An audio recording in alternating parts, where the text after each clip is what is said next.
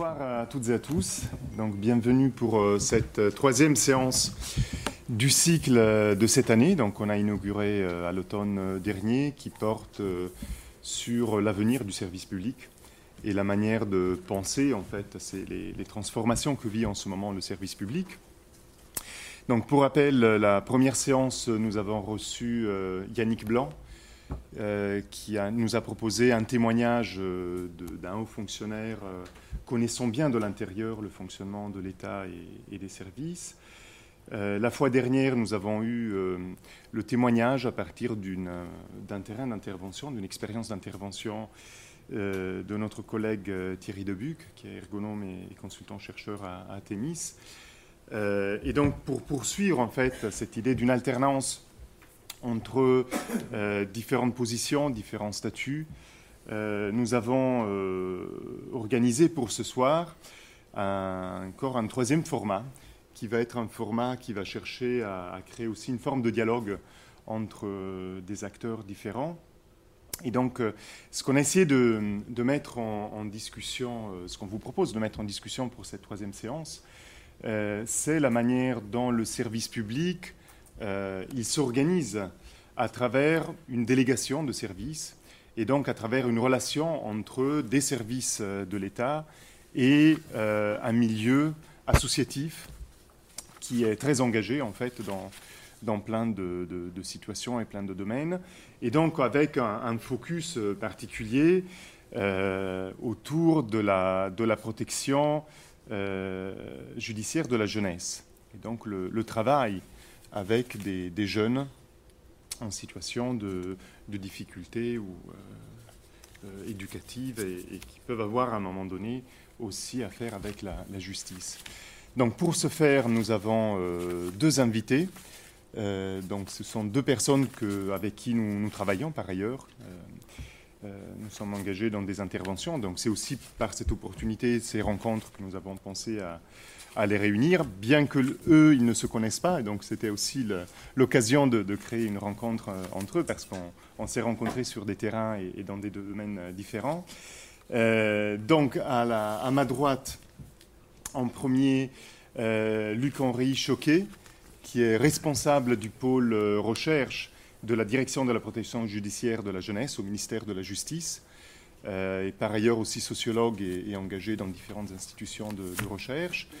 Euh, donc il va euh, témoigner plutôt à partir de l'intérieur de l'État la question comment se pose la question de la protection de la jeunesse, les pratiques professionnelles aussi dans la protection de la jeunesse, avec euh, aussi un regard historique de l'évolution, et donc pour poser un peu quels sont les, enjeux actuels du point de vue du, travail et de la nécessité aussi de mieux comprendre l'activité de travail des professionnels qui sont dans l'accompagnement concrètement de ce public. Et ensuite, on passera la parole à Jérôme Thiebaud, qui est responsable de l'association Tout à Tout, euh, qui est une association en charge de l'insertion sociale par l'activité artistique. Et donc avec ce support spécifique de l'activité euh, d'activité artistique, d'ateliers artistiques, organisés aussi en coopération avec des artistes euh, de la région de Rennes, donc voilà, dans la ville et dans, dans l'agglomération de, de Rennes. Et donc lui qui va plutôt porter le témoignage du point de vue euh, d'un responsable associatif, euh, qui est, amené à, répondre aussi à une certaine commande publique pour euh, justement accompagner ces, jeunes. Et ensuite, pour terminer, il y aura une, une, forme de discussion et d'ouverture aussi du débat qui sera assurée par Romain Demici, qui est économiste et collègue euh, consultant-chercheur euh, d'Atemis, euh, et Romain qui est engagé en ce moment dans plusieurs chantiers en lien avec le milieu associatif. et donc l'idée, c'était de voir avec Romain comment tirer quelques enseignements de ce dialogue, de ces deux points de vue, pour problématiser les questions qui nous intéressent et qu'on cherche à, aussi à construire euh, dans l'espace euh, d'Athémis. Et puis, bien évidemment, il y aura aussi le temps pour la discussion, le débat avec vous tous. Donc, merci euh, de votre présence. Et Luc-Henri, je te laisse la parole.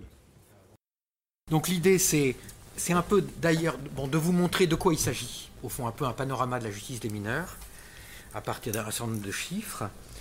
Et ça permettra de, voir euh, notamment qu'on a en même temps une certaine réussite des mesures alternatives, c'est-à-dire on a, on a un certain nombre de mineurs qui passent au tribunal mais qui ne reviennent pas au tribunal. Et puis on a des mineurs difficiles et notamment qui font l'objet d'une prise en charge euh, par la protection judiciaire de la jeunesse. On va voir un certain nombre de choses, la répartition des structures, les budgets. On va aussi se pencher un peu sur, euh, au fond, un peu l'histoire, euh, l'évolution, au fond, du paradigme éducatif, qui est, notamment dans le cadre de la PJJ, qui est quand même très marqué par une dimension idéologique. Les syndicats, euh, les syndicats la PJJ ont une grosse importance. Il y a eu pendant des dizaines d'années une, comment dire, une certaine atmosphère de cogestion au sein de, la direction, qui a été très importante. On verra que ça aboutit à des choses d'ailleurs paradoxales. Et puis après, je terminerai sur un certain nombre de réflexions sur la question associative et sur l'actualité de la problématique associative aujourd'hui. Alors, juste là, c'est pour vous, pour vous renseigner, si vous avez besoin de renseignements sur tout ce qui concerne la justice des mineurs, vous allez sur ministère de la Justice, statistiques, publications, Infostat Justice. Là, vous avez une collection de six, publications et vous avez, après les avoir lues, vous avez une vision précise des problématiques de la délinquance des mineurs sur le plan des chiffres. Et donc, c'est des publications qui sont vraiment de bonne qualité. Donc, c'est euh, pour vous citer un exemple, dans, dans un des numéros d'Infostat, il y a un travail statistique qui a été fait qui a montré qu'on a eu une succession de lois, à partir des lois Perben, c'est-à-dire on est en 2001-2002, on a eu une succession de lois dites assez sévères, mais quand on regarde la manière dont les juges travaillent, quand on regarde le, quand on observe, examine le droit qu'ils mobilisent, on s'aperçoit qu'en fait ils mobilisent un droit d'avant 2002, quoi parce qu'il y a effectivement une culture des juges des enfants en France qui est relativement importante, qui les amène à pas forcément tomber euh, comme ça, euh, euh, à se laisser emporter par des problématiques qui sont des problématiques de, sens commun. Si vous allez sur ministère, organisation de la justice, justice des mineurs, travaux et publications, vous avez les travaux et publications de recherche qui sont en ligne. On a 5,3 millions de mineurs de 11 à 18 ans on en a en fait 3,7% qui sont interpellés par les forces de l'ordre, 3,3% qui font l'objet d'un traitement pénal, 2,7% qui sont poursuivis. Dans ces 2,7, on en a 1,5, donc plus de la moitié, qui font l'objet d'une mesure alternative aux poursuites, donc qui est réalisée par le délégué du procureur. Si on se concentre sur les 4 euh, millions de mineurs qui ont de 13 à 18 ans, c'est-à-dire ceux qui peuvent faire l'objet d'une restriction ou d'une privation de liberté, alors on en a 2 sur 10 000 qui ont quitté leur famille pour être placés dans une structure d'hébergement contraint, et on a 7 sur 100 000 qui sont détenus après condamnation. Donc vous voyez, vous imaginez 100 000, 100 jeunes dans la cour, vous en avez 7, bon, il y en a 7 en détention. Donc vous voyez, vous êtes sur une population qui, qui est un groupe de jeunes qui est quand même extrêmement rare. Mais on va le voir par la suite, ce sont des jeunes qui sont euh, particulièrement difficiles. Et parmi ceux-là, ce qui est en bas, vous en avez 7% des mineurs qui commettent plus du tiers des délits. Donc vous avez une forte concentration sur un certain, sur une minorité, une minorité de mineurs. Vous avez une concentration des, affaires. La détention, entre juillet 2016 et le 1er août 2017, on a une augmentation très forte actuellement de la détention, avec 876 mineurs en prison, 9 sur 10 sont âgés de plus de 16 ans. On a un âge moyen à 14-8. 1 sur 10 est un mineur non accompagné, donc un mineur qui est évidemment le plus fréquemment issu de l'immigration, qui est non accompagné. 1 sur 3 est directement lié à la révocation d'une mesure probatoire, contrôle judiciaire, etc. Vous voyez, ce qui vient d'arriver à Benalla. Voilà, bon, c'est la même chose. Il se retrouve en détention parce qu'il y a eu en fait, c'est pas tout à fait comme ça, mais il y a eu non-respect d'une obligation, puisque ce sont des mesures qui donnent lieu à des obligations interdiction de, rencontrer les complices, interdiction d'aller sur le lieu où a été commis l'infraction, etc., etc. Bon, non-respect d'une obligation, ça peut aboutir à une mise en détention. Ce qu'on voit qui augmente, c'est la détention provisoire, notamment pour les multiréitérants, les 15-16 les détenus de nationalité étrangère, et puis ceux qui sont impliqués, alors là c'est l'actualité dans des affaires de terrorisme. Alors, la, détention et les structures fermées, en fait, donc la, loi euh, dite Perben avait réservé le placement en centre éducatif fermé aux jeunes multirécidivistes. Pour de nombreux professionnels de la PJJ, cette décision a été vécue comme une régression historique. La PJJ, jusqu'en 1945, est liée à l'administration pénitentiaire. En 1945, elle devient l'éducation surveillée. En 90, la PJJ. Donc en 1945, d'une part, il y a le texte fondateur qui est l'ordonnance du 2 février 1945. Donc en 1945, il y a le texte fondateur et en même temps, il y a l'autonomisation de la, de la de l'organe administratif qui s'occupe des mineurs, qui devient l'éducation surveillée, l'autonomisation par rapport aux pénitentiaires. Et là, l'idée de recréer des structures fermées, ça a suscité dans la profession bon, un, refus. Et euh, donc, en fait, euh, à, cette époque, le travail éducatif de milieu ouvert s'imposait comme le modèle de référence. Donc, vous pouviez rencontrer, vous bon, c'est encore un peu présent aujourd'hui, vous pouvez rencontrer des, des, professionnels pour qui la seule référence, c'est l'AEMO, c'est-à-dire l'assistance éducative en milieu ouvert. Donc c'est des professionnels, par exemple, qui se, refusent, qui se refusent à travailler dans les structures de placement. Hein. donc on sent très bien que y a, y a quelque, y a, on, est, on est sur euh, une conception euh, de, la, de la comment dire de la prise en charge des mineurs qui est une, euh, une conception qui est très très pensée comme une prise en comment dire comme une prise en charge de victimes avec un sous-dimensionnement de la, de la dimension de l'acte donc, euh, euh, donc à la même époque, on a le, GISTI, euh, qui, qui, a, qui, qui, bon, qui notamment dans lequel vous savez était présent Michel Foucault, qui a été vraiment une structure qui a été vraiment importante dans, dans, la critique de la détention. Et ça amène une réaction chez les professionnels de la PJJ qui s'opposent à la détention. Donc ils ne veulent pas aller en détention et ils obtiennent de l'État et en fait de la société la suppression des éducateurs en détention. Et donc, pendant, euh, euh, à partir de, à la fin des années 70, donc influencé par ce point de vue de, au fond, de la, si on peut dire, de la détestation de la détention, finalement, le gouvernement décide de supprimer la présence des éducateurs en détention. Et en fait, euh, les éducateurs vont revenir en détention à partir de 2002, donc à partir du moment où il y a une certaine reprise en main, si on peut dire, une reprise en main de l'administration de la protection judiciaire de la jeunesse, à partir notamment des lois Perben, et il y a une décision, oui, ça va mettre un certain nombre de temps, il y a une décision de remettre des éducateurs en détention, il y a une expérimentation entre 2003 et 2006 qui est généralisée en 2007 et donc avec la création des établissements spécifiques pour mineurs. Donc à partir de 2007, vous avez, comme aujourd'hui, vous avez des éducateurs de la PJ en détention avec des professionnels de l'administration pénitentiaire, plus les professionnels de santé, les UXA, etc.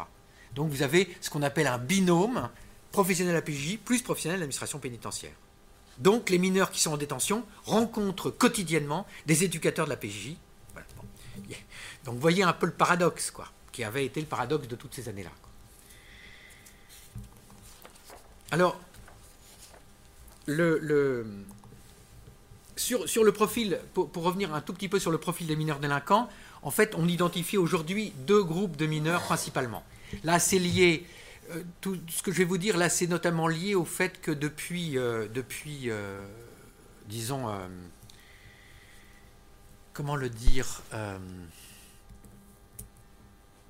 en même temps, il y a eu, un, y a eu un travail qui a été fait avec des pédopsychiatres, mais pendant très très longtemps, il est resté quand même très, très générique.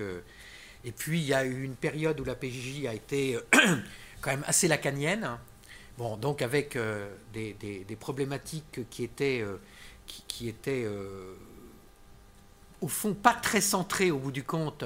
Bon, vous connaissez un peu le paradigme lacanien, donc euh, on était très sur le signifiant, euh, la théorie du sujet, etc. Et on n'était pas tellement sur la, la psychodynamique du mineur, si on peut dire. Bon, les lacaniens ont cédé la place à une autre école euh, qui était beaucoup plus proche bon, de l'APF, etc., sur le plan psychanalytique, et qui était notamment prof aussi de, proche de Lebovici sur le plan pédopsychiatrique, qui du coup a mis au premier plan les problèmes de la psychodynamique du mineur.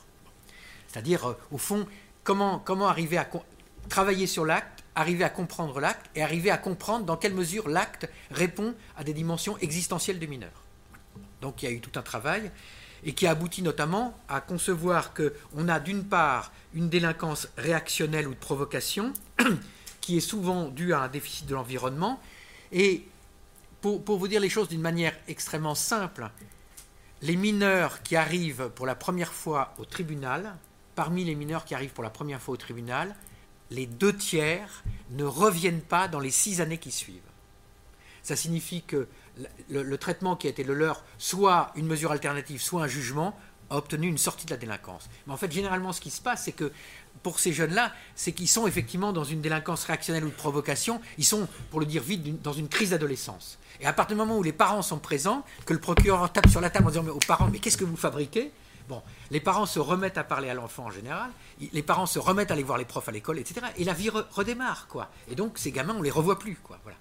Et nous, on fait la, et cela, la PJJ n'en a même pas connaissance au bout du compte. Ce sont les autres qui sont plus compliqués et qui vont être réitérants, qui vont faire l'objet de prise en charge. Alors, le, deuxième groupe, justement, c'est celui-là, c'est un, il relève plus d'une délinquance euh, de, de, destruction. Euh, c'est-à-dire que là, là, on a un problème en fait qui est, euh, qui, est un problème, comment dire, de relation, de, de relation à l'altérité. Ce sont des, enfants qui sont très, on va voir après, il y a des chiffres même, ce sont des enfants qui ont fait l'objet très souvent de, de, qui ont, comment dire, qui ont subi des troubles du développement, des traumatismes précoces, et donc qui ont une relation à l'altérité qui est très perturbée. Je vais vous raconter juste une petite histoire. Un garçon, il est dans la rue, un garçon se balade dans la rue, il voit une fille qui, qui est vraiment, qui est tout à fait attirante. Il s'approche de la fille, mais au dernier moment, il saisit la fille par les épaules et il lui cogne la tête. Elle s'écroule, il y a un attroupement, il est emmené chez le juge et il va raconter ça au juge. J'étais devant elle et je lui ai cassé la tête. Parce que lui, il ne peut pas supporter la séduction de la fille, parce qu'il vit la séduction de la fille comme une véritable mise en dépendance. Et donc il va externaliser le trouble interne qui est le sien, de vivre la séduction extérieure comme une mise en dépendance, en faisant tomber l'objet, en faisant disparaître l'objet. Et c'est ce qui se passe avec ses parents, et c'est ce qui se passe avec les éducateurs. C'est-à-dire ce sont des mineurs qui ont énormément de difficultés à adhérer aux prises en charge, et qui peuvent être même violents avec les éducateurs, parce qu'ils, pour eux, enfin, ça, veut dire d'ailleurs que les éducateurs, la première chose à faire, c'est à essayer de, ces jeunes, à essayer de les mettre dans des activités de médiation. Quoi. Par exemple, le truc est, complètement évident, si vous voulez, c'est vous avez une espèce de soirée qui est organisée, vous allez leur dire, vous allez les, mettre dans ils vont faire le service dans la soirée. Donc, d'une part, ils vont être plusieurs, donc il n'y aura pas de crispation narcissique puisqu'ils sont plusieurs à faire. Tout le monde va être content, etc. Donc, ils vont être dans un moment de plaisir partagé et où il n'y a pas de, il a pas de sollicitation du narcissisme, il n'y a rien de mieux pour eux, quoi. Parce qu'effectivement, à ce moment-là, ils vont pouvoir justement fonctionner et ça va plutôt faire des bons souvenirs. Donc on voit bien qu'ils sont autour de... Le, problème qui est le leur, c'est effectivement ce trouble de l'altérité. Et c'est à partir de là, parce que, et, justement avec ces, avec ces, si vous voulez, avec ces mineurs, euh, euh, le, problème, euh, il est évident qu'il y a une différence considérable sur le plan éducatif entre les deux groupes. Le premier groupe, quand vous êtes dans la réaction, euh, quand vous êtes dans la crise d'adolescence, à ce moment-là, le discours de la loi, il a un sens, puisque justement, ce que réclame l'enfant, c'est la présence de l'environnement. Alors que dans l'autre cas de figure euh, de la délinquance destruction, surtout, il ne faut pas ramener le discours de la loi. Vous devez vous débrouiller autrement. C'est ce que les, éducateurs appellent le faire avec. Le problème, c'est pas parce que si vous tenez le discours de la loi, le gamin, il va, il va, il va avoir l'impression que vous êtes là avec une batte de baseball pour lui casser la tête. Donc c'est évident que vous devez faire autrement. Vous devez ça ne veut pas dire que vous n'aurez pas le discours de la loi dans la tête, mais vous ne devez pas mettre en évidence le discours de la loi, vous, êtes vous devez être beaucoup plus dans la médiation. Bon, voir, vous connaissez les travaux de Winnicott, etc. Bon, on est, on est tout à fait là-dedans. Hein. Prenons l'exemple des jeunes en, centre éducatif fermé. Donc, ce sont principalement, euh, ce sont d'une part, euh, pour, pour, un quart à peu près, des mineurs qui sont pas réitérants mais qui ont commis un acte très grave par exemple, une violence à personne caractérisée avec arme, ça peut être une agression sexuelle, un viol, etc. Donc, disons, un, événement qui est rare dans l'histoire du, gamin, mais qui est assez fort et qui pose un peu des questions d'ordre public, etc. C'est 1 sur 4. Le reste, ce sont des réitérants, qui peuvent être soit des réitérants qui débutent dans la réitération, ils ont 4-5 affaires, soit des réitérants, ils ont 8, ils ont jusqu'à 40 affaires. On a des gamins qui ont 40 affaires. Hein. donc euh, là, on est vraiment dans de la multi-réitération. Donc vous voyez, donc, on a fait une étude récemment sur les problèmes pédopsychiatriques.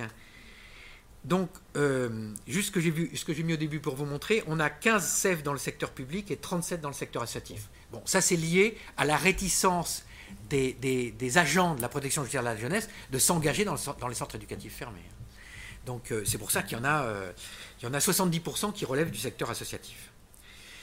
Où, là, il y a, enfin, les, problèmes, euh, comment dire, les manifestations idéologiques sont moins, euh, sont moins marquées.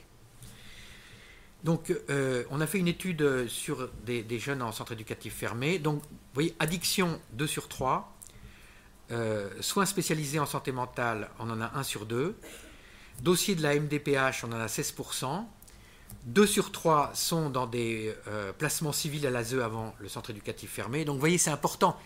Aujourd'hui, on sait qu'une partie des mineurs qui sont pris en charge par la ZE, une, proportion qui est non négligeable de ces mineurs, connaissent des épisodes de délinquance hein, après, la, sortie de la ZE. Hein.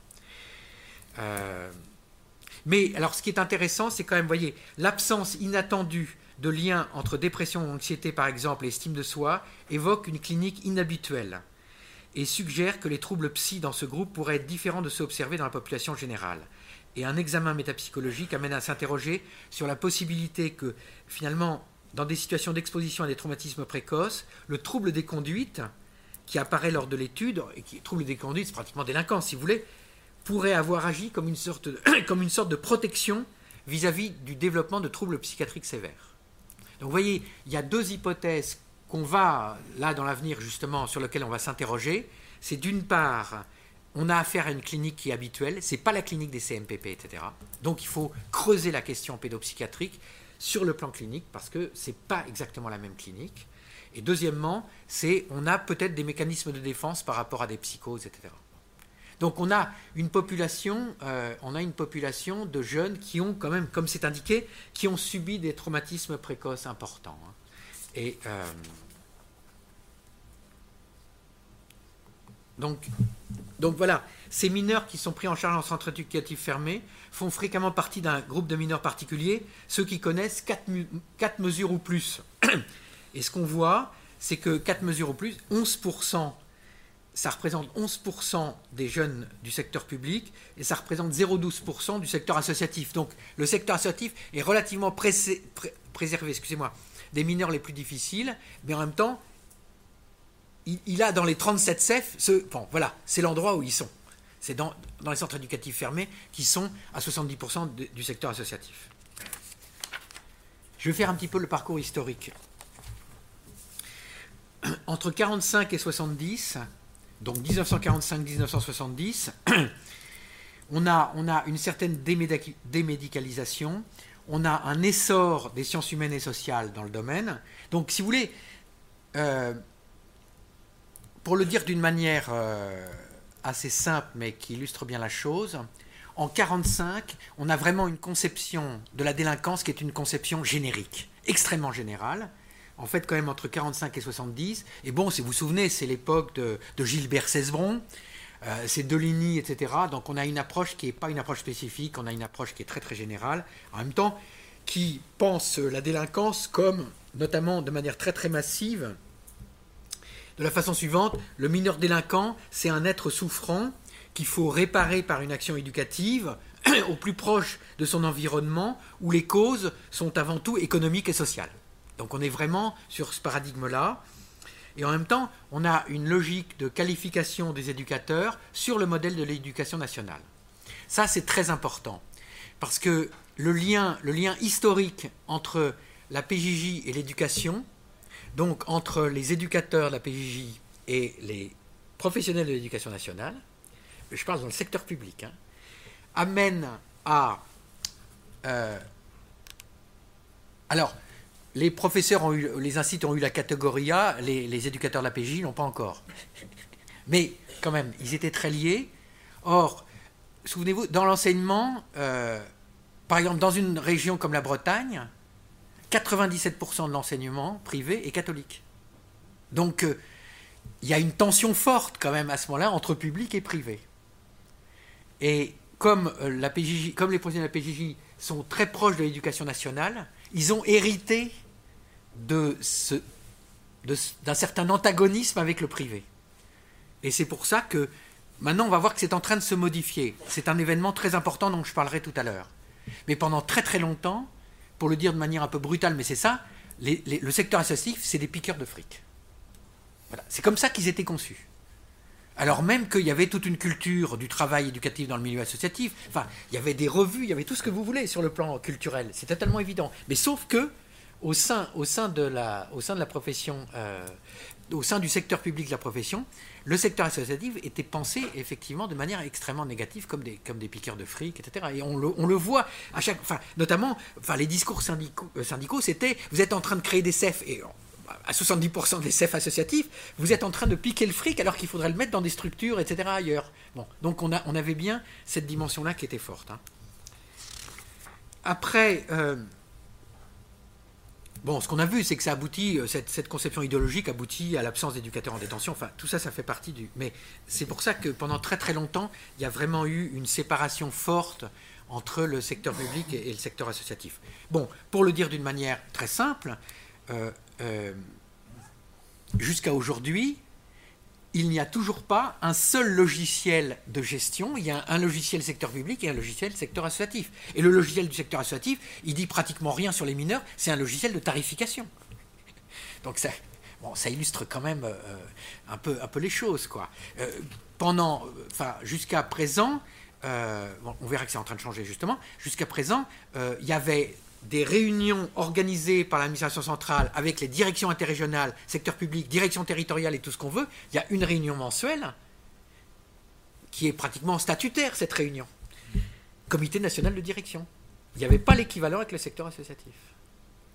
donc voilà, donc il y avait uniquement euh, les, fédérations du secteur associatif étaient, invitées euh, uniquement quand euh, on en avait besoin, et en général pour parler de problèmes de tarification plus que pour parler sur le fond éducatif. Ça, c'est vraiment tout à fait net. Voilà, par exemple, si on prend la réparation pénale, c'est une mesure où il est proposé aux mineurs de s'engager dans une démarche de réparation en réalisant une activité d'aide ou de réparation au bénéfice de la victime ou dans l'intérêt de la collectivité. Ça peut notamment passer par une association, etc. Là, on a vu dans le secteur public une réticence des professionnels qui disaient, bon, parce que les réparations, elles peuvent être euh, ordonné par le parquet ou par le siège, enfin donc par le parquet ou par le juge. Et pour les de la PJJ, les réparations parquet, on ne veut pas être instrumenté par le parquet. Donc il y a eu un refus de faire des réparations parquet parce que ça veut dire que je serai aux ordres du parquet. Parce qu'ils ont un rapport tendu avec le parquet qui requiert, bon, ils ont un rapport beaucoup plus de coopération avec le juge, le juge des enfants. Donc là, il refusait. Et en plus, il y avait le côté rétributif de la mesure qui, bon, qui plaisait pas. Quoi. Et donc on voit que, euh, en fait, la réparation, elle est, elle est, prescrite à 58% par le parquet et à 32% par le siège. Mais quand on regarde la répartition, voyez, la répartition des, réparations parquet et siège, on voit que dans le secteur associatif, il y a, il y a 8 sur 10, c'est des réparations parquet, alors qu'on n'en a que 4 sur 10 dans le secteur public. Donc on voit bien, on, le retrouve concrètement, finalement, dans, le, traitement judiciaire. Hein. Alors, là, il me reste combien? 5 minutes Bon, alors, euh, je vais très vite. Euh,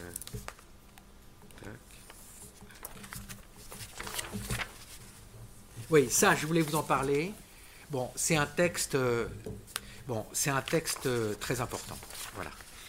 C'est en fait, si vous voulez travailler, si vous voulez travailler sur la question associative, d'une part, il faut que vous vous reportiez euh, aux écrits de Maurice Oriou, qui est le grand juriste qui a, qui a, qui a écrit la théorie de l'institution et de la fondation, et cette vitalisme social, qui a été réimprimé très heureusement par euh, l'université de Caen il y a quelques années, qui est le grand, grand texte sur la théorie de l'institution, et du coup qui est le grand texte sur euh, la théorie de la... Enfin, qui, qui, qui, qui, vous expliquera pourquoi les associations fonctionnent de la manière dont elles fonctionnent. Quoi. Cette histoire de conseil d'administration, président, etc., le, le fait que le conseil d'administration est responsable de l'idée, donc c'est l'idée d'œuvre, responsable, de la, au fond, pour le dire vite, de la mission. Enfin, l'idée, c'est le conseil c'est le conseil d'administration qui le représente. Et il délègue à l'organe le, soin de le réaliser. Et donc, l'Assemblée générale, le directeur doit rendre compte de la réalisation de l'idée devant le conseil d'administration. Ça, c'est de la théorie de l'institution.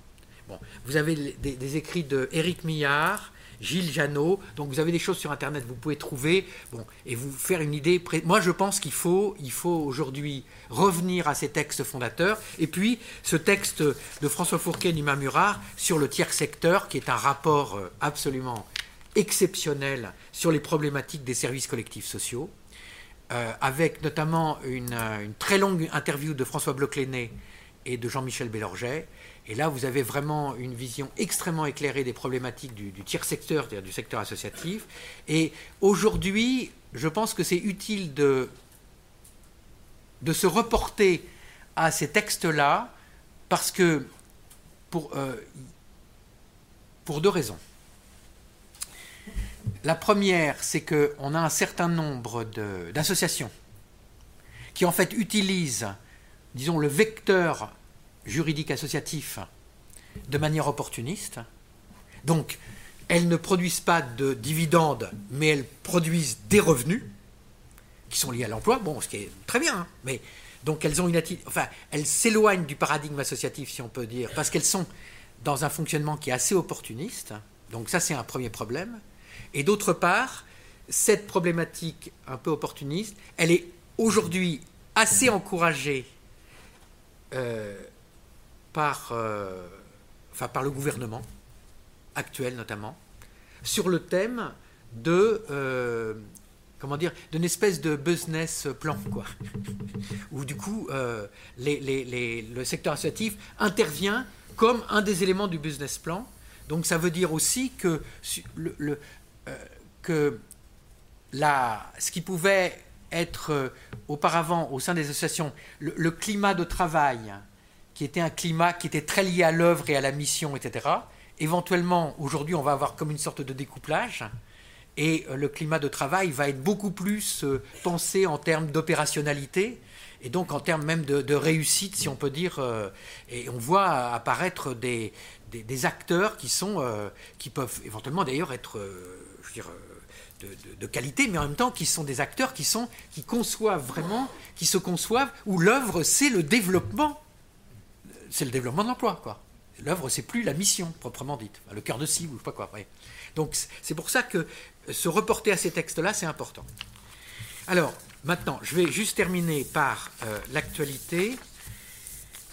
L'actualité qui est alors une actualité positive. Seul ministère apparemment, donc et seule administration centrale, la PJJ a publié en, janvier 2015 euh, en janvier 2015 euh, une, euh, une charte d'engagement réciproque entre la DPJ et les fédérations du secteur associatif.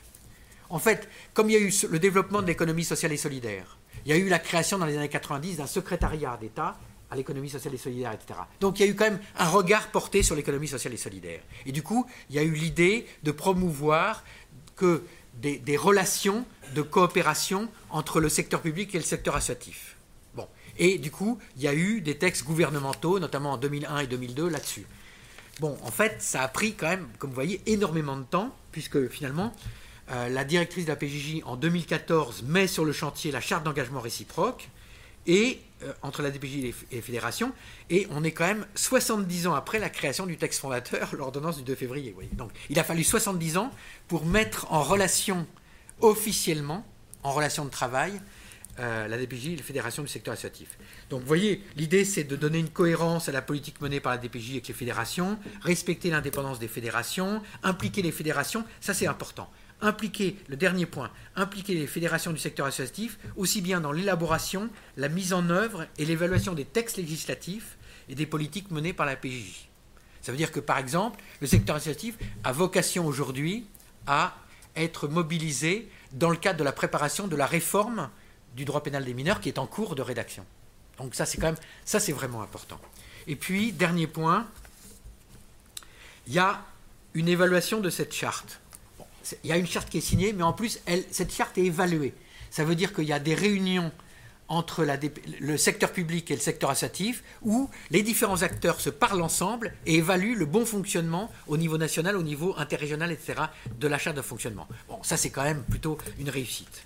Alors, juste pour vous donner quand même quelques hypothèses de fonctionnement, pour vous dire que vraiment la question a un sens, on, on imagine une seule intervention du secteur public dans les alternatives aux poursuites, la réparation, une application de quotas sur l'activité avec des mesures en attente, parce que c'est un véritable problème, les mesures en attente, priorisation sur les mesures ordonnées par l'instruction et le jugement et l'investigation, possibilité de mesures. Vous voyez, c'est ça, c'est des scénarios de fonctionnement. Et je passe à la suite.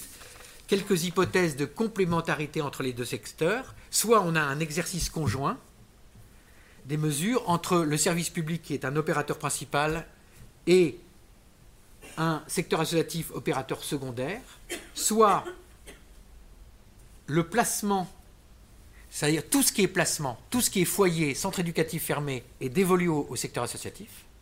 Bon, c'est quelque chose qui. C'est une hypothèse qui est vraiment en circulation, etc. Soit, dernière hypothèse, le secteur associatif devient l'opérateur exclusif des mesures pénales. Et à ce moment-là, le secteur public fera uniquement ce qui est la, mesure préparatoire à la mesure pénale et au jugement, c'est-à-dire la mesure d'investigation et le suivi des mesures de sûreté et des peines, c'est-à-dire la détention. Donc, ce sera, ce sera, les éducateurs de la PJ restent en détention, plus les éducateurs, dans le cadre du milieu ouvert, font les investigations auprès des familles, etc., auprès du jeune, la scolarité, tout ça, mais tout le reste des mesures serait pris en charge par le secteur associatif. Et cette hypothèse, elle n'est pas totalement infondée dans le contexte actuel de, euh, réforme euh, de la fonction publique. Voilà ce que je pouvais vous dire.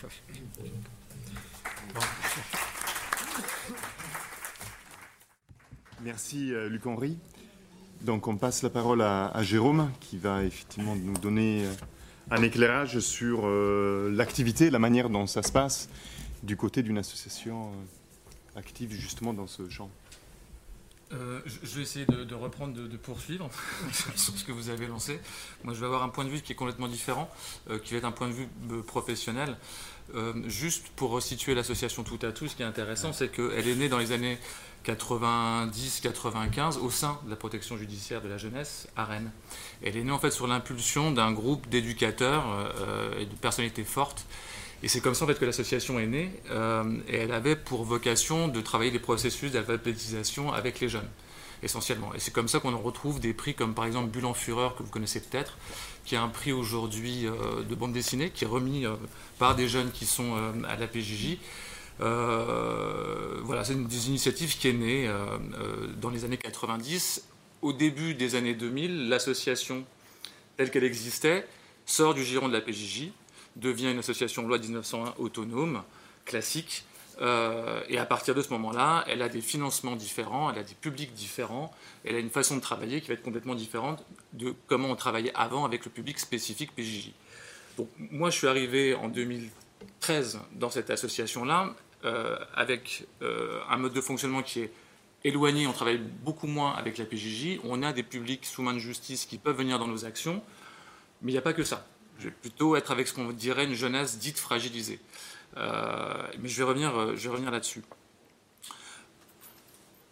L'objet de l'association, est assez simple en fait, c'est de faire de la réinsertion sociale de jeunes adultes qui sont dans des situations de fragilité par l'action artistique et culturelle. En gros, on travaille avec des artistes, des structures sociales et des partenaires culturels. Mais le projet dans lequel le jeune va être mobilisé, il n'est pas avec le partenaire ou de la structure sociale, il naît d'abord avec l'artiste. C'est d'abord l'envie de travailler d'un artiste qui va faire qu'on va mettre en place un projet et qu'à un moment donné, des jeunes vont être orientés par des structures sociales pour venir dans ce projet, réaliser ce projet avec l'artiste. Et à partir de là, ça fait levier. On travaille des mécanismes de dynamisation et la personne, on va dire, sort de l'ornière normalement, euh, selon le temps que ça prend. On a des projets qui sont assez longs. et elle va retourner dans ce qu'on appelle son trajet de vie, en fait. Donc ça, c'est le mode de fonctionnement actuel. Aujourd'hui, le lien qu'on va avoir avec la protection judiciaire, c'est que c'est un, prescripteur comme un autre.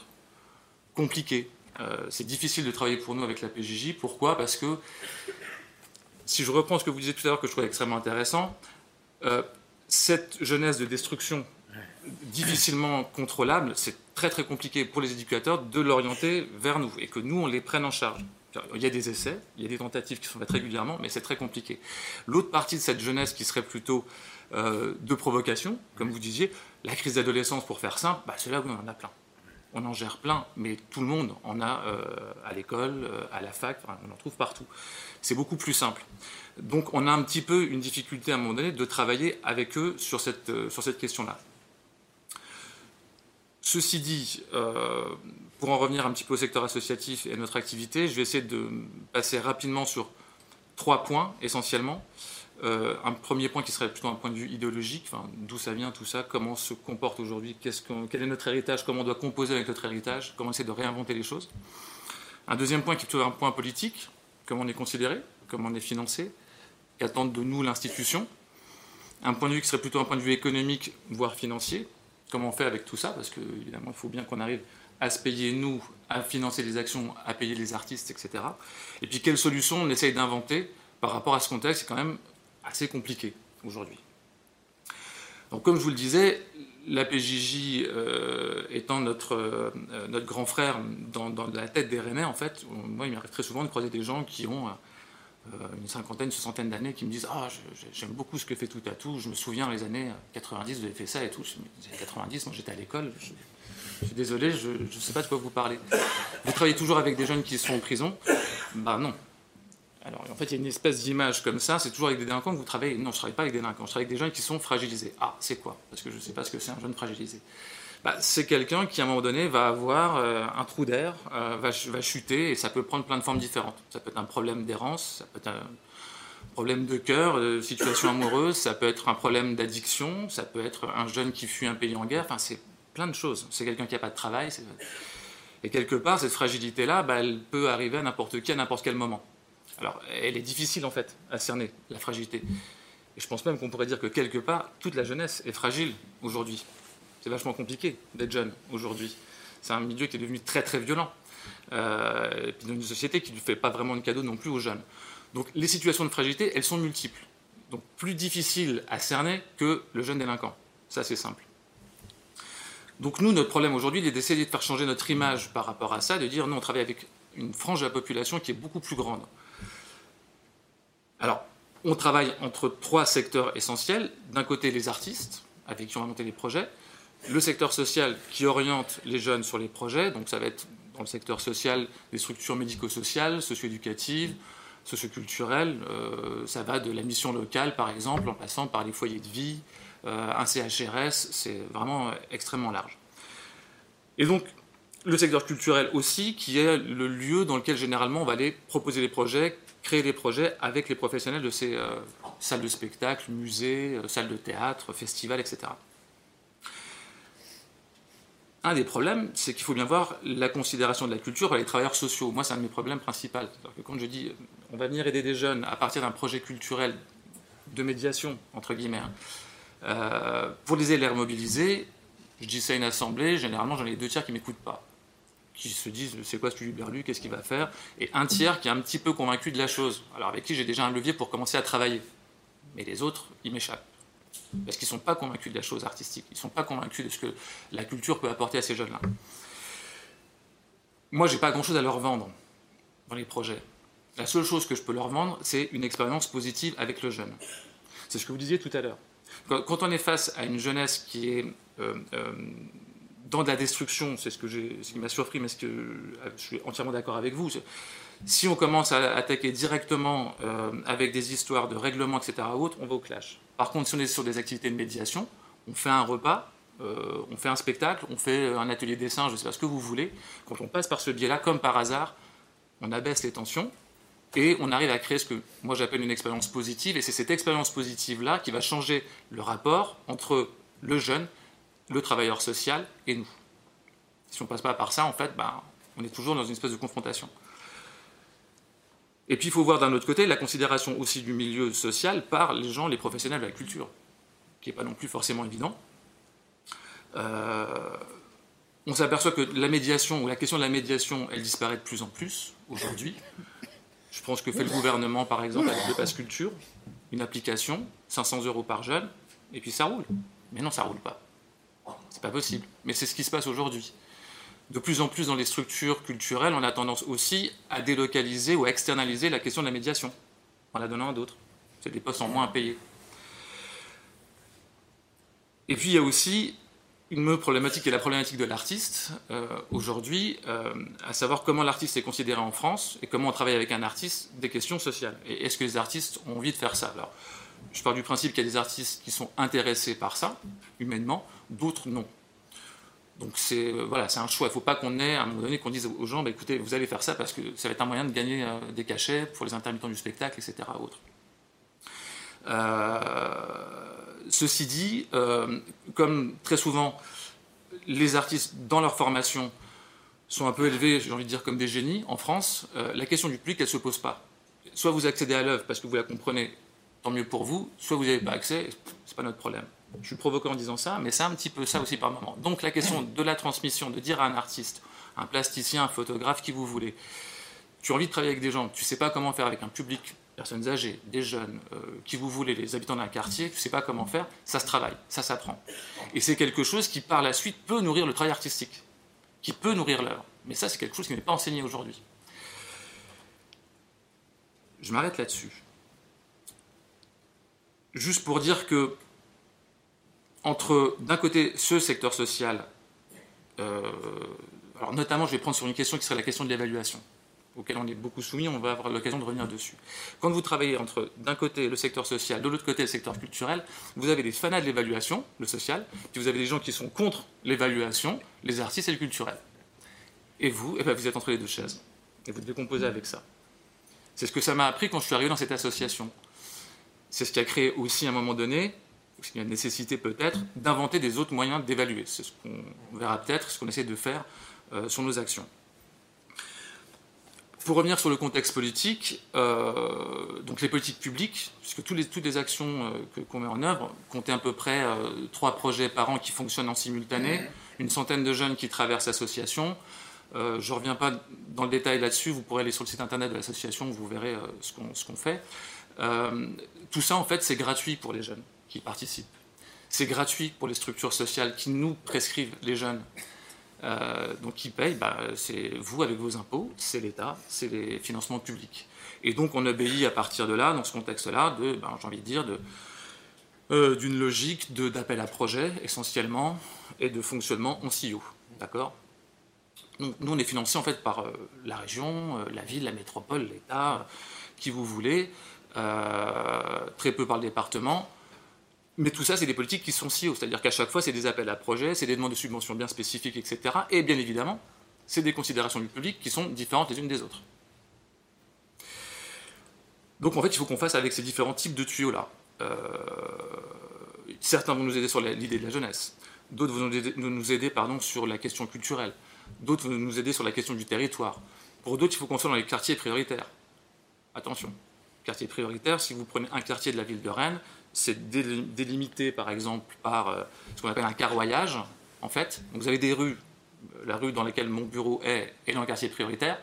De l'autre côté, la rue d'en face, elle n'y est pas. C'est schématique, mais ça montre bien un petit peu comment les choses sont pensées là-dessus. Le, carroyage, c'est simple. Hein. Vous, prenez un quartier, vous mettez euh, une feuille avec des carreaux, puis vous comptez dans les carreaux le nombre de pauvres qu'il y a.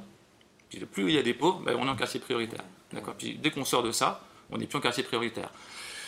Donc à un moment donné, ça pose des questions parce que nous, on nous demandait d'aller travailler dans les quartiers prioritaires, de ne faire des actions que pour les jeunes des quartiers prioritaires, avec des jeunes d'autres quartiers prioritaires. Vous comprenez le truc? Si on allait dans le centre-ville, ben, on n'avait pas d'argent. Et donc on était assigné aussi de fait à ne travailler qu'avec des gens qui étaient en quartier, parce que c'est là que sont les problèmes. Sans dire long aussi sur la façon dont on pense les choses. C'est-à-dire que chez les riches, dans les beaux quartiers, il n'y a pas de problème tout le monde écoute de la bonne musique, il n'y a pas d'alcoolisme. Bon. Et donc ce système de fonctionnement par de l'appel à projet en permanence nous met, nous, dans une tension en permanence aussi, à laquelle on doit répondre. Et moi, je passe plus de temps à aller chercher de l'argent qu'à monter des projets, en fait. C'est épuisant pour l'ensemble des associations, je parle de la nôtre, mais pour toutes les associations en France, on est tous pris dans ce système-là, donc tout le monde est dans cette, euh, dans cette, euh, dans cette logique. C'est épuisant, mais il y a un avantage malgré tout, c'est que dans le secteur public, quoi qu'on en dise, il y a des êtres humains en face de nous, il y a des techniciens à qui on peut avoir affaire par moment, et avec qui on va créer une relation, et avec qui éventuellement on va pouvoir un petit peu faire bouger les lignes. Euh, c'est eux qui appliquent les directives ministérielles. Et donc, en fonction du contexte, ça peut bouger. On peut comprendre que, ok, tu as des gens qui sont dans un quartier prioritaire, tu vas faire un, projet en centre-ville, on va s'arranger, d'accord On va pas appliquer le texte à la lettre. Quand vous êtes dans le secteur privé, parce qu'il y a aussi le secteur privé qui peut vous financer, les banques, les fondations, etc., bah là, il n'y a pas de technicien. Là, il y a Dieu.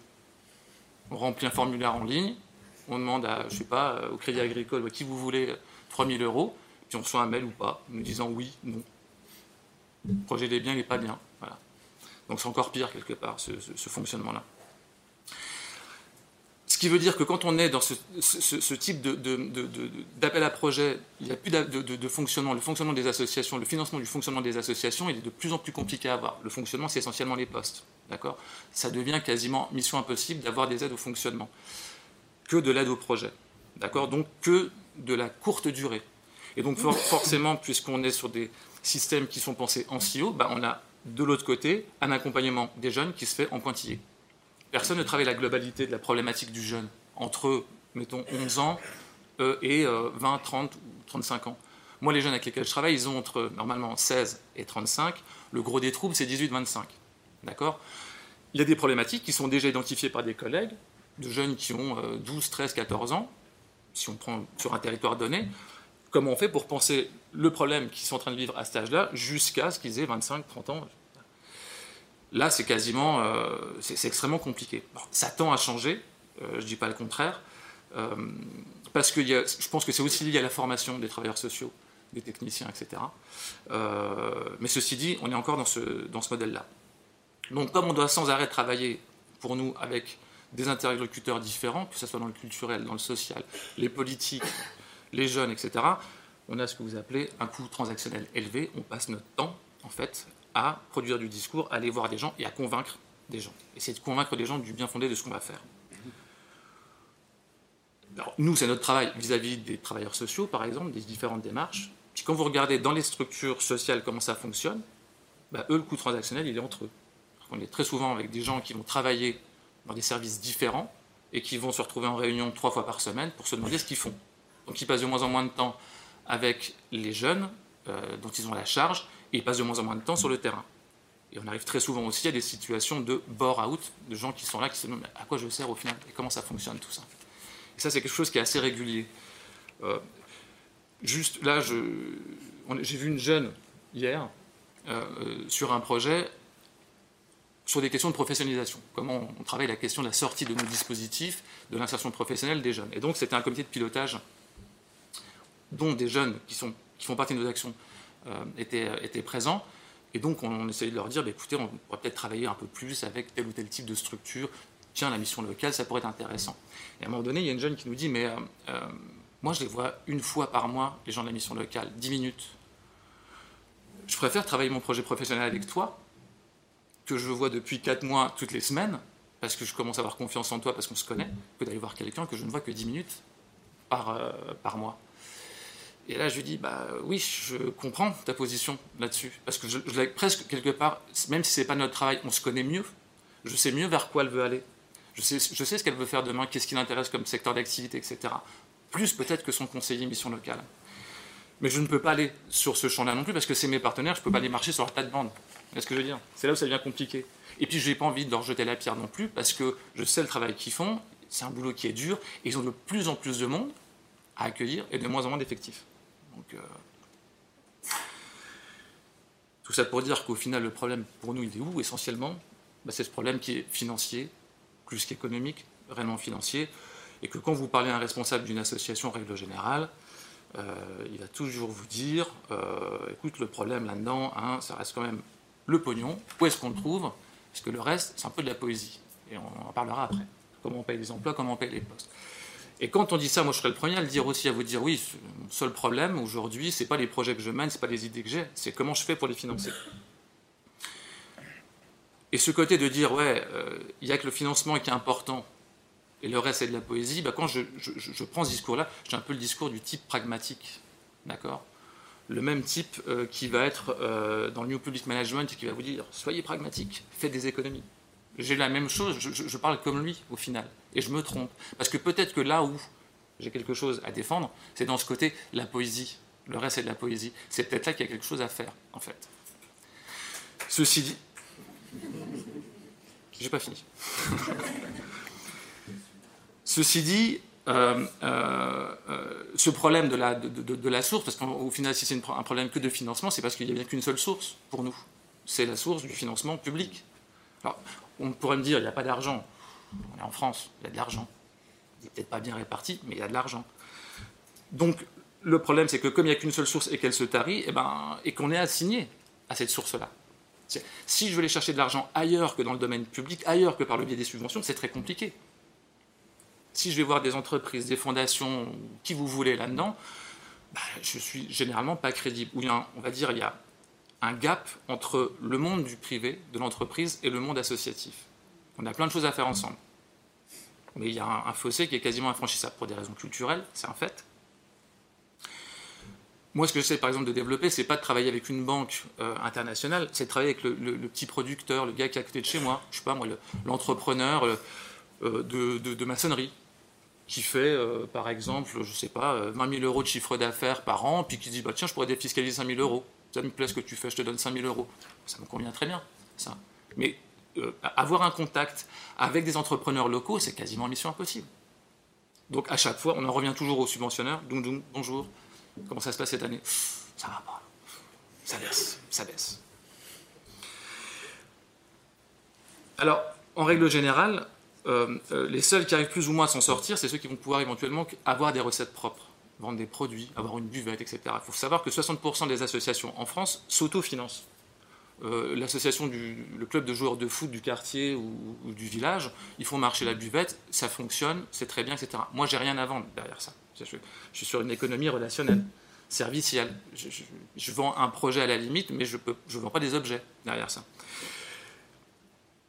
Donc, pour nous, la seule chose qui reste quelque part, c'est d'essayer de monter cette espèce de mécénat de proximité, d'essayer de créer un lien trouver une autre source de financement qui nous permettrait d'avoir d'autres types de ressources propres et qu'on pourrait aller dépenser sur ces projets.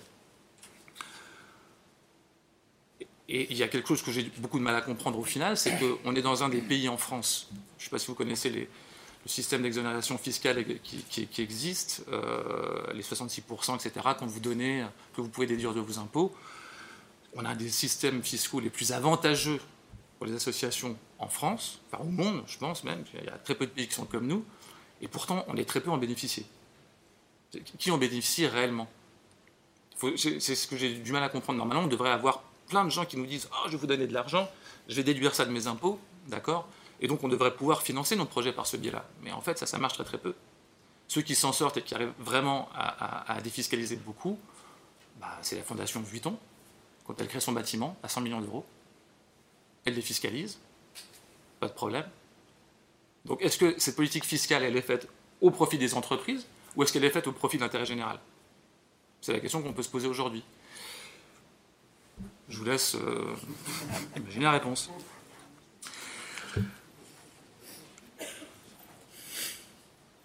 Alors le problème dans tout ça, pour faire peut-être assez rapidement aussi, c'est que euh, dans ce secteur associatif, qui euh, est très souvent, on va dire, plutôt d'obédience de gauche, l'idée de travailler avec le secteur privé, c'est quelque chose qui est assez compliqué. On parle souvent d'instrumentalisation. C'est vrai que quelque part, il peut y avoir de l'instrumentalisation, ça arrive. Euh, ça peut être même pensé comme ça par moment. On le voit aujourd'hui dans le mécénat de compétences, par exemple. comment sortir des gens de l'entreprise quand ils sont en fin de carrière, ils sont un peu fatigués, la comptable, le mécénat de compétences, c'est pas mal. Parce que ça vous permet quelque part de préparer votre retraite, votre sortie de l'entreprise, de continuer à travailler dans l'entreprise, même temps de donner des, services ou d'aider à l'extérieur, etc. Et moi, j'ai rencontré des chefs d'entreprise qui me disaient Ah, c'est vachement bien, je peux vous mettre quelqu'un à disposition, il est sur la fin. C'est un peu comme quand on va acheter une voiture d'occasion, quelque part. Ouais, c'est sûr, pourquoi pas? Mais je ne pense pas non plus que ça soit, j'en reviens à ce que je disais tout à l'heure, penser à la base, pour les associations ou pour les gens qui sont sur l'intérêt général, on est sur d'autres types de considérations. Alors par rapport à ce contexte-là, euh, quelle solution on essaye d'inventer? Peut-être la première, moi, qui me vient à l'esprit comme ça, c'est de faire de l'aïkido, en fait, en gros. Dans un contexte qui est extrêmement contraint, bah, il faut se servir de la force de l'autre. Il faut qu'on essaie de se servir sans arrêt de ces différents types de contraintes ou de pressions qu'on peut avoir à l'extérieur. Je, vais, reprendre par exemple la question de l'évaluation, sur la question de, de, jouer un petit peu euh, sur la force de l'autre. On nous demande sans arrêt d'évaluer ce qu'on fait. Évidemment, pour nous financer, ce qui est tout à fait logique. Euh, et à un moment donné, on s'est retrouvé à devoir euh, créer ce qu'on appelle des taux de sortie positifs et des, taux de sortie dynamiques. Alors, les taux de sortie positifs, grosso modo, c'est pour des jeunes qui sont dans nos actions, montrer que quand ils en sortent, ils vont commencer à recréer, je schématise, une vie relationnelle, euh, avoir des savoirs, identifier différents lieux sur le, sur le territoire, etc. Donc, ils reprennent, on va dire, un peu le, chemin de la collectivité. Et puis les taux de sortie dynamiques, euh, c'est plutôt les gens qu'on va réussir à mettre dans l'emploi euh, progressivement, euh, remettre vers de la formation, parfois du bénévolat, parce que c'est une activité, quand on a besoin d'une activité, etc. Et ça, c'est quelque chose que on n'avait pas du tout l'habitude de faire. Et un jour, je me suis trouvé à devoir aller défendre un dossier de financement devant un jury. Je savais, parce qu'une des personnes du jury m'avait appelé en me disant oh, C'est super tendu, hein, là, à mon avis, tu vas prendre moins ou 3 4 000 euros. D'accord? Comment on fait, comment on fait? Alors j'ai cherché à un moment donné parce que je me disais, c'est vrai que les jeunes qu'on a ont tous des situations différentes, c'est très compliqué d'avoir quelque chose d'homogène. Donc comment faire? J'ai cherché sur Internet et j'ai trouvé ce truc, taux de sortie dynamique, taux de sortie positive. là je me suis dit, oh génial, on va faire ça. Donc on a trié les jeunes qu'on avait, parce qu'on a des fiches de prescription sur les, projets, où chaque travailleur social nous dit, ben, je vous oriente tel jeune pour trois types de raisons. Euh, il a besoin de reprendre goût à une activité, il doit sortir de l'isolement, euh, il cherche une formation. Voilà, c'est quelque chose qui va, moi, me permettre d'identifier quelle est la personne, ce qu'elle recherche, et de travailler ça avec elle ensuite dans les actions. Donc, en partant des frais de, prescription, on a fait des taux de sortie dynamiques et des taux de sortie positifs. Ce qu'on n'avait jamais fait avant, on y a été au bluff. Et en faisant ça, eh ben, en final, on n'a pas eu, nous, moins 3 000 ou moins 4 000 euros, on a eu la totalité de la subvention. Donc, je suis sorti en me disant, super, mais au final, quelque part, c'était la contrainte qui venait de l'extérieur qu'on a réussi à utiliser à notre profit aujourd'hui. Et aujourd'hui, bah, c'est quelque chose qui nous sert. Même nous, à nous interroger sur la, façon qu'on a de fonctionner, de travailler par rapport à ça avec les jeunes. J'ai encore beaucoup de temps Cinq minutes. Cinq minutes? Euh, Oui. Est-ce que tu peux développer ce dernier point un tout petit peu? Sur le, taux de sortie positive? Non, mais justement, après, ce que vous, ce que vous en faites après, enfin, tu vois, parce que c'est un peu le, c'est le coup de bol, enfin, et puis l'intuition. Oui, oui. Non, mais c'est très bien. Mais et, tu dis que finalement, euh, comment, comment on appelle ça, le remplissement serait. Enfin, vous le remettez dans la stratégie finalement, ce truc-là. On le remet dans la stratégie et donc on cherche à redévelopper, à retravailler la question de notre évaluation de ce que l'on va faire avec les jeunes et comment on peut en rendre compte le mieux possible. Et donc ça va prendre ce, type de caractère. Euh, ça peut être tout ce qui va être sur le, travail des compétences transférables, par exemple, puisqu'on va travailler avec quelqu'un, on va se rendre compte qu'il peut avoir des compétences qu'il va développer avec nous, qu'on appelle transférables, par exemple la minutie, euh, d'accord, et montrer ça. L'importance euh, d'être minutieux sur un projet. il y a un projet qu'on fait, on travaille là-dessus les jeunes qui viennent ne sont pas forcément les jeunes qui vont être dans l'artisanat ou qui vont être horlogers, d'accord Mais en travaillant sur une compétence bien spécifique. Si nous disons ensuite, bah, j'aimerais bien être euh, mécanicien. Super, est-ce que tu es patient? Je ne sais pas. Est-ce que tu es minutieux? Je ne sais pas. Essaye ce projet-là avec nous. Si ça marche, si tu te sens bien là-dedans, je te dis, ok, va vers la, mécanique. Si c'est pas possible, si tu ne tiens pas 10 minutes à découper du verre, voilà, c'est pas la peine, fais autre chose ou pense à autre chose. D'accord? Donc on transpose ça. C'est comme les taux d'acquisition qu'on a mis en place pour savoir, en auto-évaluant les jeunes avec eux sur un suivi, comment eux-mêmes se percevaient, qu'est-ce qu'ils acquéraient comme compétences à nos côtés et comment ensuite ils les valorisent.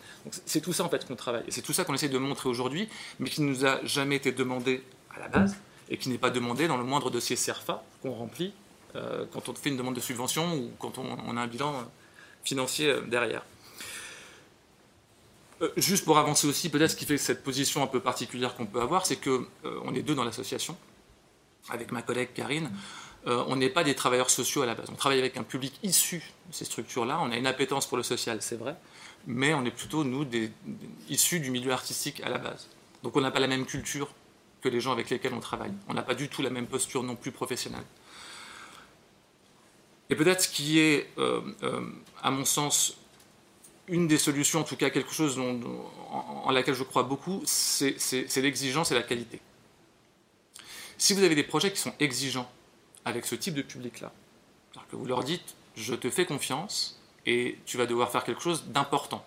Je ne fais pas une action euh, coloriage, pâte à modeler, on remplit, voilà, c'est beau, ça plaît à tout le monde. Non, si je vous dis, euh, on va devoir euh, fabriquer des lampes pour une place patrimoniale à Rennes, etc., elles vont être visibles par le public, tu vois.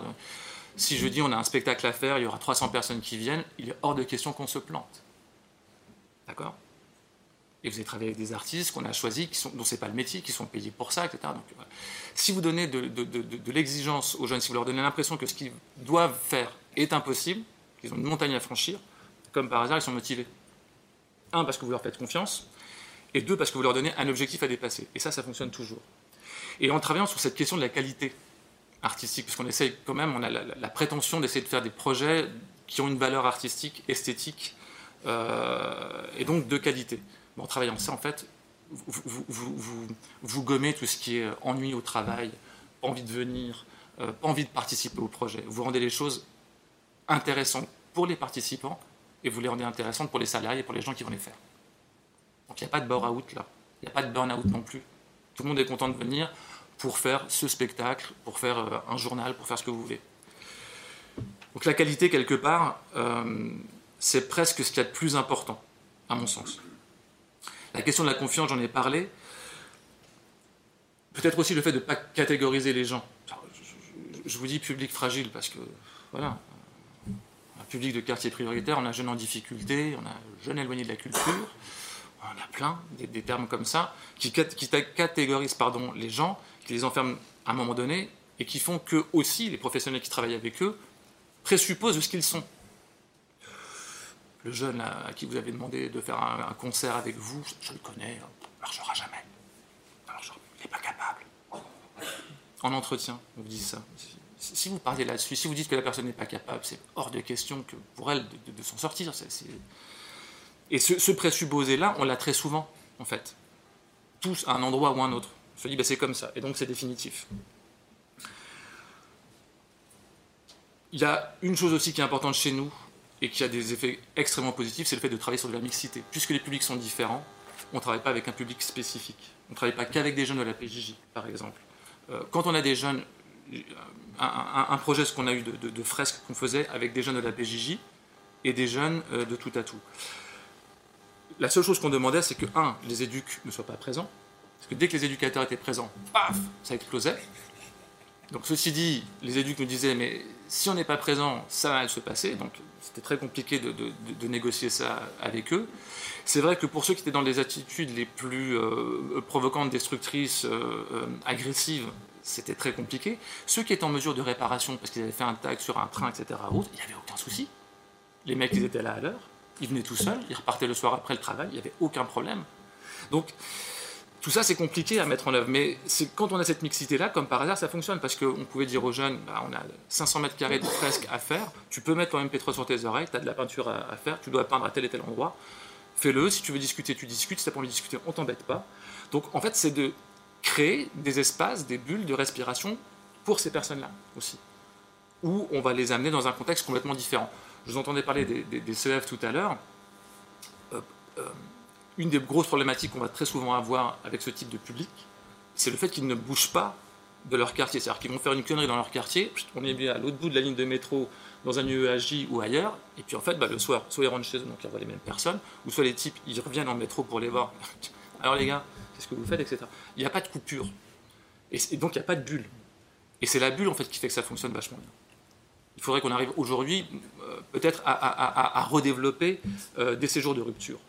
Partir loin, pendant une durée longue, avec des gens, les mettre dans quelque chose et revenir progressivement après. Les extirper de ça. Alors, j'interviens parfois à l'ENPJJ euh, auprès des, éducateurs donc, qui sont en, formation et qui vont être euh, en poste euh, dans un ou deux ans, il y a une évolution des pratiques, il y a une évolution de la considération de la chose culturelle et des différents types de projets qu'on peut mener. Et aussi du fait que ça va être à eux de les mener, ces projets-là. C'est peut-être ce qui change. Avant, on attendait de la hiérarchie qu'elle vous dise oui, on a l'argent pour le faire.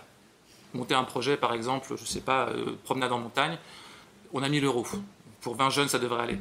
Ça, c'était comme ça avant. Aujourd'hui, ils commencent à se dire peut-être qu'on va aller chercher des subventions comme vous. Donc, on leur apprend à aller chercher des subventions, à, trouver des moyens de mener le projet, même si la hiérarchie leur dit ben, on n'a pas beaucoup d'argent. Et ce changement-là, je pense qu'il va porter ses fruits, peut-être pas tout de suite, mais dans quelques années, on, va pouvoir avoir un, retour qui sera, à mon avis, intéressant. Et juste pour conclure, euh, l'idée euh, dans, ces différentes solutions qu'on peut essayer de réinventer en permanence, c'est de fixer des règles qui sont extrêmement importantes, mais c'est de pouvoir sans arrêt les contourner.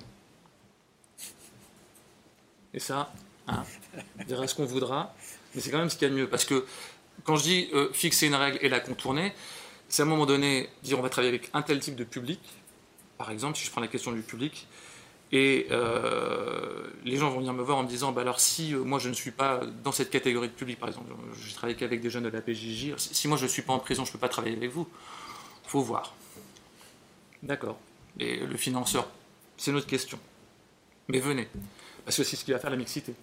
C'est parce que je vais dire à des jeunes qui sont intéressés par la peinture et qui n'ont aucun problème dans leur vie de tous les jours, enfin je veux dire, ils viennent du milieu ordinaire, euh, ils ont une vie à peu près stable. C'est quand je leur dis oui, allez-y, entrez, alors que normalement je ne suis pas payé pour ça, d'accord Pour venir là-dessus, c'est quand je leur dis venez que je crée une dynamique qui va être porteuse pour tout le monde. Pour eux et pour ceux qui sont un peu plus fragiles. C'est ce que j'appelle un peu contourner la règle. Moi, c'est facile à dire, hein, on est deux dans la structure. Voilà. On est avec des structures beaucoup plus grosses, des administrations ou des, structures, on a 40 éduques, etc., c'est peut-être un peu plus compliqué, j'en conviens. Voilà.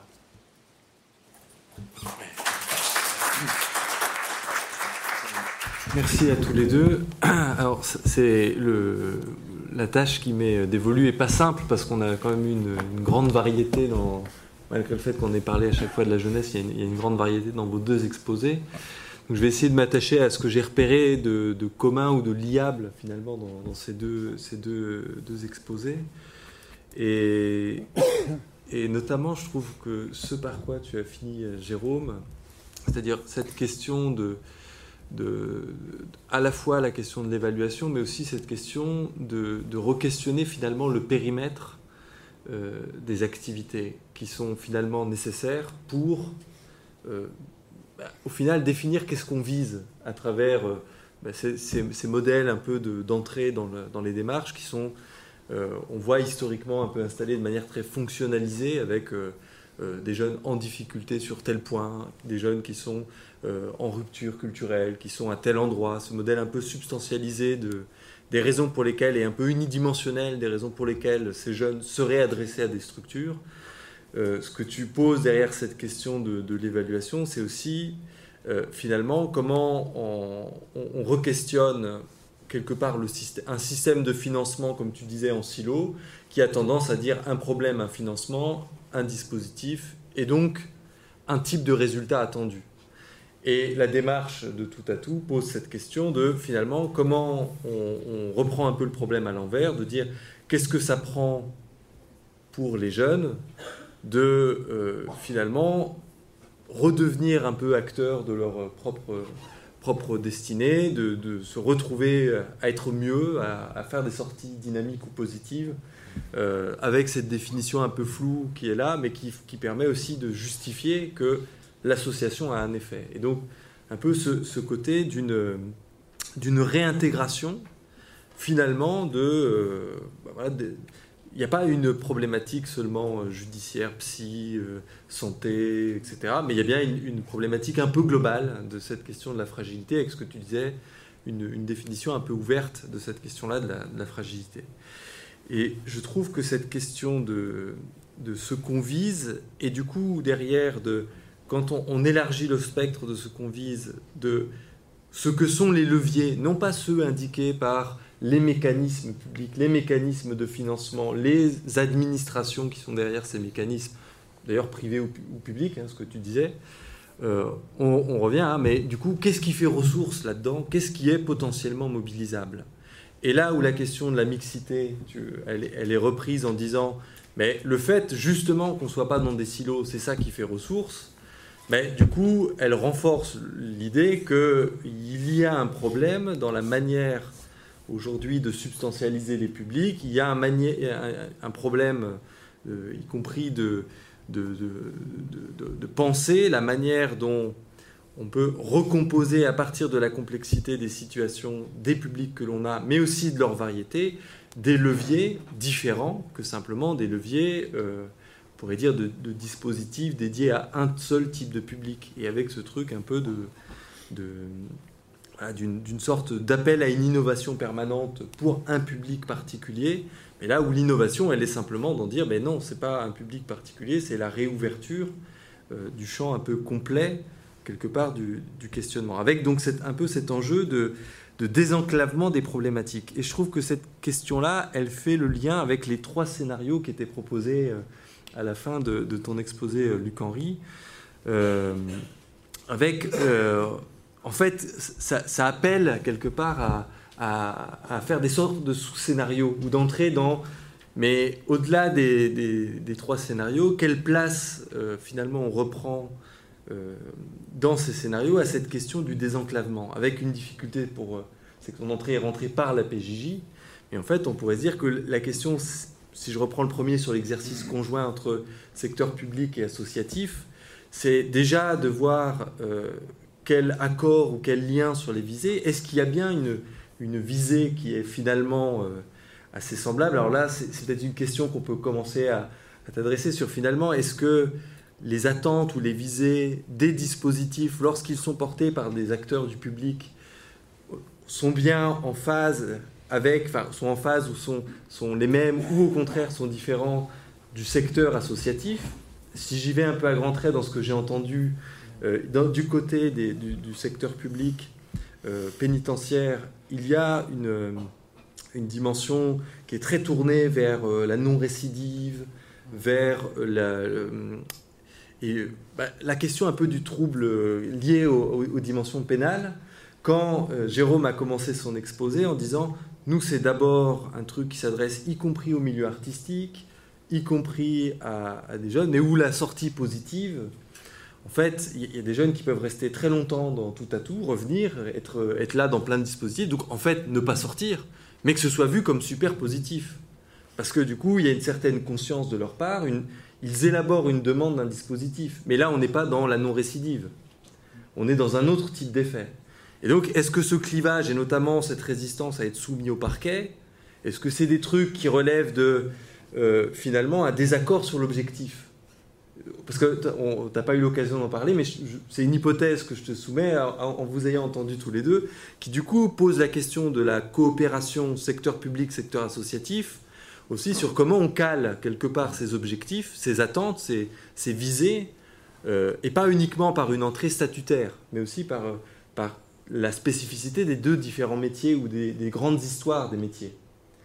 Euh, premier, premier truc. Après, euh, cette question du désenclavement aussi, c'est comment le type d'initiative, comme il y en a dans tout à tout, mais qu'on rencontre aussi dans d'autres dispositifs, c'est-à-dire de confronter et à des problématiques de moyens et aussi à, devoir repenser la relation à des financeurs qui ont une tendance à se spécialiser, à se sectoriser et à, et du coup à accumuler des petits silos. Euh, l'enjeu pour les associations de recomposer quelque part, justement à réintégrer leurs visées, leurs effets, leurs ressources, et du coup à eux être en, quelque part en contestation, alors soit en, faisant comprendre, quand on a un interlocuteur humain, euh, de se dire bah, comment on, se met bien d'accord qu'on peut contourner la règle et à raison, et donc quelque part reconstituer des sortes de petits écosystèmes locaux de convaincus qui permettent de recomposer le tout en le faisant rentrer dans les cases de chacun, c'est-à-dire en, tenant la partie euh, administrative d'un côté, mais jusqu'à peut-être aller interroger euh, la question de mais est-ce qu'on ne peut pas aussi repenser dans cette coopération euh, secteur public, secteur associatif, de retourner un peu la vapeur en disant mais le secteur associatif a peut-être aussi à aller interpeller le type de découpage, de sectorisation qui sont faites aujourd'hui par l'héritage administratif que tu as, as présenté un peu rapidement comme ça, mais qui est un héritage, lui, très fonctionnalisé, très spécialisé, la protection judiciaire de la jeunesse, et qui, du coup, donne des administrations qui, euh, qui découlent jusqu'à des dispositifs très, très liés où on ne sort pas quelque part de ce gros silo qui a ensuite des, petites mailles plus fines. Et donc, comment on pourrait réimaginer que, et c'est le mouvement qui est intéressant avec euh, cet aller-retour entre la dimension judiciaire, euh, euh, ministère de la Justice, et la dimension éducative qui est, qui du coup, ce, va-et-vient, comment on, peut, plutôt que faire un va-et-vient ou un éducation ou judiciaire, à mais les deux, en fait. Et peut-être d'ailleurs culturel, et, et, du coup de se dire, mais ce serait quoi, par exemple, si on ont poussé un peu la recomposition euh, bah, d'une sorte de ministère de la jeunesse, mais qui prennent en compte, c'est-à-dire ces aspects où il y a des, jeunesses, des jeunesses en rupture et donc sur des questions judiciaires, d'autres sur des questions culturelles, et du coup des modalités, des, dispositifs, y compris du côté public, qui quelque part imitent un peu la, souplesse des toutes petites structures, euh, où on pourrait dire du, du, réel en fait que rencontrent mais ça vaut aussi pour les, sans doute les acteurs de la PJJ, c'est-à-dire de, se dire, on voit bien que ça ne se limite pas à la dimension administrative. Et donc, comment ça donne une autre... Euh, je reste sur ce premier scénario, de, en gros, où on reste sur un exercice conjoint ou une coopération secteur public, secteur associatif, mais où en gros, le secteur associatif est aussi questionnant sur la délimitation des périmètres du secteur public et pas au sens de qu'est-ce qu'on prend en charge dans une, dans une voie donnée, dans un silo donné, mais comment ça invite à des coopérations entre secteurs publics. Et, ça, je trouve que ça fait une sorte de troisième étage ou de, troisième dimension dans les trois scénarios que tu as posés.